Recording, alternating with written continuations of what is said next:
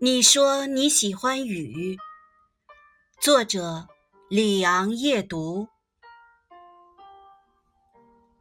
You say that you love rain, but you open your umbrella when it rains. You say that you love the sun, but you find a shadow spot when the sun shines.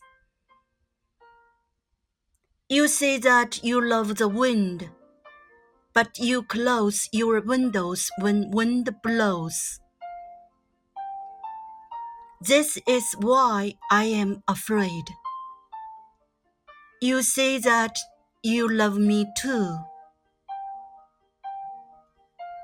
你说你喜欢雨，但是下雨的时候，你却撑开了伞。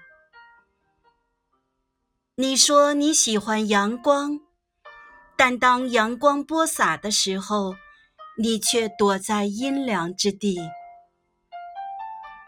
你说你喜欢风，但清风扑面的时候，你却关上了窗户。